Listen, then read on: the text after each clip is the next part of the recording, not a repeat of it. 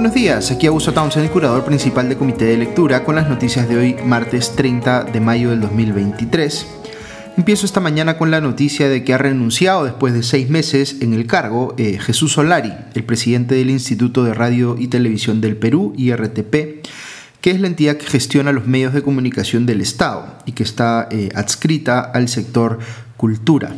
Solari fue designado por el propio gobierno de Dina Boluarte bien al inicio de su gestión y si bien eh, su carta de renuncia no identifica expresamente la razón de su apartamiento, eh, el comentario que incluye en el texto sobre la necesidad de, abro comillas, garantizar la eh, independencia editorial y que el IRTP sea un espacio en el que, abro comillas, se escuchen y se representen todas las voces de nuestra sociedad, cierro comillas,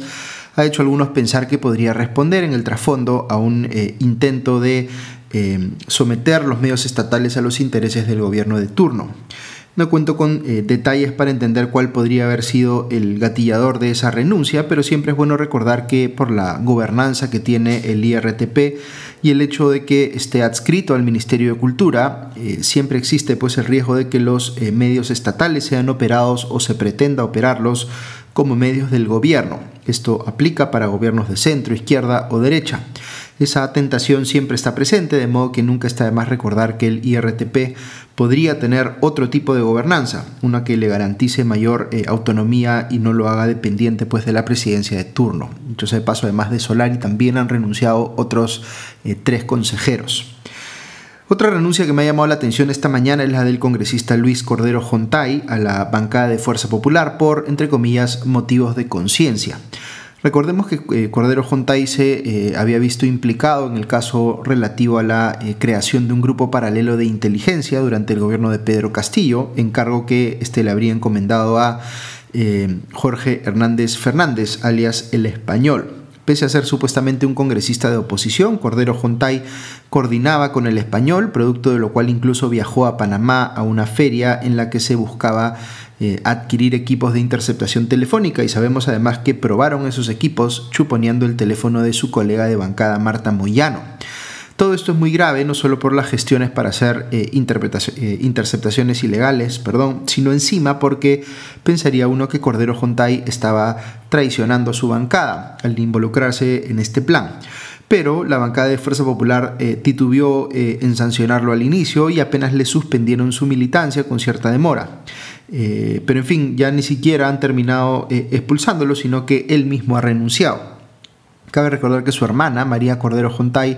estaba en la misma bancada, pero ella sí fue expulsada por eh, ser protagonista de uno de estos recientes escándalos de eh, congresistas, entre comillas, mochasueldos. Ya nos estamos acostumbrando pues a que eh, casi todos los domingos nos enteremos en algún programa político de un nuevo caso de un congresista mochasueldo. Este fin de semana hubo una denuncia bien grave contra el legislador del bloque magisterial Edgar Tello, que además tenía el agravante de que quería apropiarse del sueldo de una trabajadora suya que estaba con ocho meses de embarazo y cuando ella no accedió a esto, eh, tomó eh, Tello acciones para recategorizarla en una posición en la que ganaría menos dinero. Veo que ha salido eh, su abogado, David Mujica, el abogado Tello, a defenderlo de la forma como normalmente se defienden los políticos, vale decir, victimizándose. Ha señalado Mujica en RPP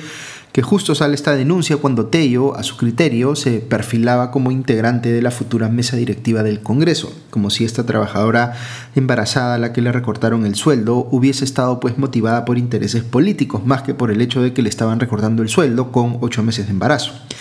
Recordemos que esta denuncia incluye también la imputación de que Tello había pedido y recibido una donación de la Oficina Económica de Taiwán en Lima, lo cual está prohibido porque los congresistas no pueden recibir donaciones. Pero el abogado de Tello ahora dice que no la pidió para él, sino que solo intermedió para que esa donación eh, llegase a alguien más. Fíjense cómo aquí la prohibición de recibir donaciones por parte eh, de los congresistas debería interpretarse como que aplica también para las donaciones que supuestamente intermedian para terceros. Porque si este segundo tipo de casos estuviera permitido, entonces está clarísimo el camino para que los congresistas le saquen la vuelta a la ley. En lugar de pedir donaciones para ellos, tendrían que pedirlas para eh, un testaferro y todo resuelto. Las eh, organizaciones que dan este tipo de donaciones, entre comillas, intermediadas por congresistas, deberían tener también muy claro que es como si le estuvieran dando dinero a estos políticos para que saquen provecho. Eh, es como si les estuvieran financiando una campaña. Eh, Tello también salió él mismo a defenderse, atacando en un comunicado a la trabajadora que lo ha denunciado, de quien dijo que, abro comillas, se, eh, le ha tolerado múltiples faltas laborales internamente, lo cual habría podido causar la pérdida de confianza, cierra comillas. Eh, tal vez el congresista Tello considera que sus trabajadores eh, que no acceden a poner a disposición suya parte de sus sueldos están cometiendo algún tipo de falta laboral, cuando es más bien al revés. Parece que él hubiese querido eh, despedir a esta trabajadora que no le hizo caso, pero ese despido hubiese sido nulo porque es ilícito de desvincular a una persona en estado de gestación. de momento veo que la Procuraduría General del Estado ya ha denunciado a Edgar Tello por presunto delito de concusión que es cuando un eh, funcionario público, abusando de su cargo, obliga o induce a una persona a dar o prometer indebidamente algo para su propio beneficio personal, eh, patrimonial. Otro caso revelado en los dominicales del fin de semana y que está trayendo cola es el de la congresista de Podemos Perú, Digna Calle, quien eh, estaría viviendo en Estados Unidos a pesar de sus responsabilidades parlamentarias y conectándose de forma virtual a las sesiones del Pleno para votar de forma remota. Calle ha salido a defenderse diciendo que no está eh, cobrando su sueldo ni sus, entre comillas, beneficios extra, así les llama ella misma, pero que sigue trabajando de forma virtual. Es decir, básicamente está pidiendo que le agradezcan por trabajar supuestamente gratis. Claro, poco le importa que eh, lo que le puedan decir sus electores por el hecho de que al haberse mandado a mudar a Estados Unidos, ahora es mucho más difícil siquiera contactarla, aun cuando escucharlos y representar sus intereses es su obligación como congresista, disque en funciones. Pues bien, veo que eh, el legislador de Renovación Popular Alejandro Muñante, quien es tercer vicepresidente del Congreso, ha planteado modificar el reglamento de este poder del Estado para eh, normar de forma más estricta o restrictiva el tema de las licencias a los parlamentarios. En efecto, todo hace parecer que lo de Digna Calle es un exceso injustificable, ya cuando un legislador piensa que ni siquiera tiene que vivir en el país en el cual ha sido elegido congresista, ya uno se pregunta pues a qué extremos estamos llegando.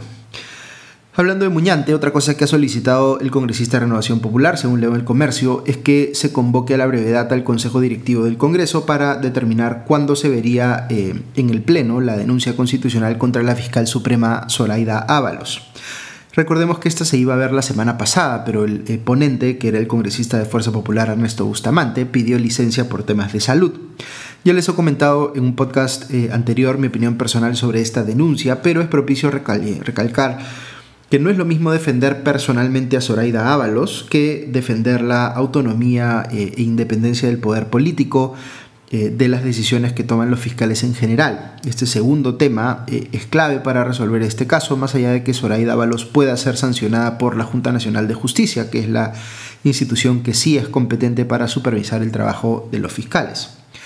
Otro tema más que está trayendo cola, la denuncia publicada el fin de semana en el comercio sobre las intenciones del hermano de la presidenta, Nicanor eh, Boluarte, de crear un nuevo partido político. Recordarán que les comenté ayer que formar un partido político no tiene nada de cuestionable per se, incluso si uno de sus impulsores es el hermano de la presidenta en funciones, pero un aspecto que se está objetando en este caso es la sospecha de que Nicanor Boluarte estaría movilizando a prefectos y subprefectos, que son funcionarios públicos designados por el gobierno con recursos y alcance territorial, de manera que tener control o incidencia sobre los prefectos y subprefectos y los recursos que estos tienen a la mano sí es una ventaja indebida para quien esté creando un partido. Por eso, el ministro del Interior Vicente Romero, que tiene a su cargo es justamente el sistema de prefectos y subprefectos, que pertenece al sector interior, eh, ha salido a decir que va a investigar lo señalado en esta denuncia, aunque dice que, abro comillas, no ha habido ningún indicio al respecto, cierro comillas. Sin embargo, sí ha señalado que, abro comillas, ningún funcionario que trabaje en el Ministerio del Interior puede estar preocupándose por hacer un partido político. De ninguna manera, eso no lo vamos a permitir, cierro comillas. Quien también salió a hacerle frente a esta denuncia es el actual ministro de Desarrollo e Inclusión Social Julio de Martini, sucesor de Dina Boluarte en esa cartera, quien afirmó que, abro comillas, de manera categórica, no hay ningún recurso público que desde el MIDIS se pueda estar destinando para el ejercicio abierto de cualquier ciudadano en su tiempo regular de eh, poder hacer el ejercicio de asociación, cierro comillas. Eh, es decir, está negando que funcionarios del MIDIS estén involucrados en la creación de este partido y poniendo a disposición recursos públicos o su tiempo de trabajo, digamos, en ese emprendimiento, cosa que se podría entrever también en la denuncia periodística. Un detalle legal pequeño pero importante que veo anotado en el comercio eh, esta mañana es que se ha dispuesto en una resolución del Poder Judicial la acumulación de los procesos que se seguían por separado contra Pedro Castillo, Betsy Chávez, Willy Huerta, Roberto Sánchez y Aníbal Torres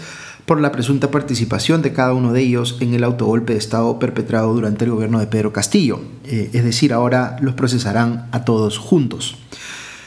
Ok, un comentario final. Veo que se está discutiendo mucho en las redes sociales eh, en estos días sobre casos de legítima defensa en situaciones en las que delincuentes fueron abatidos por los eh, dueños de una casa o de un local comercial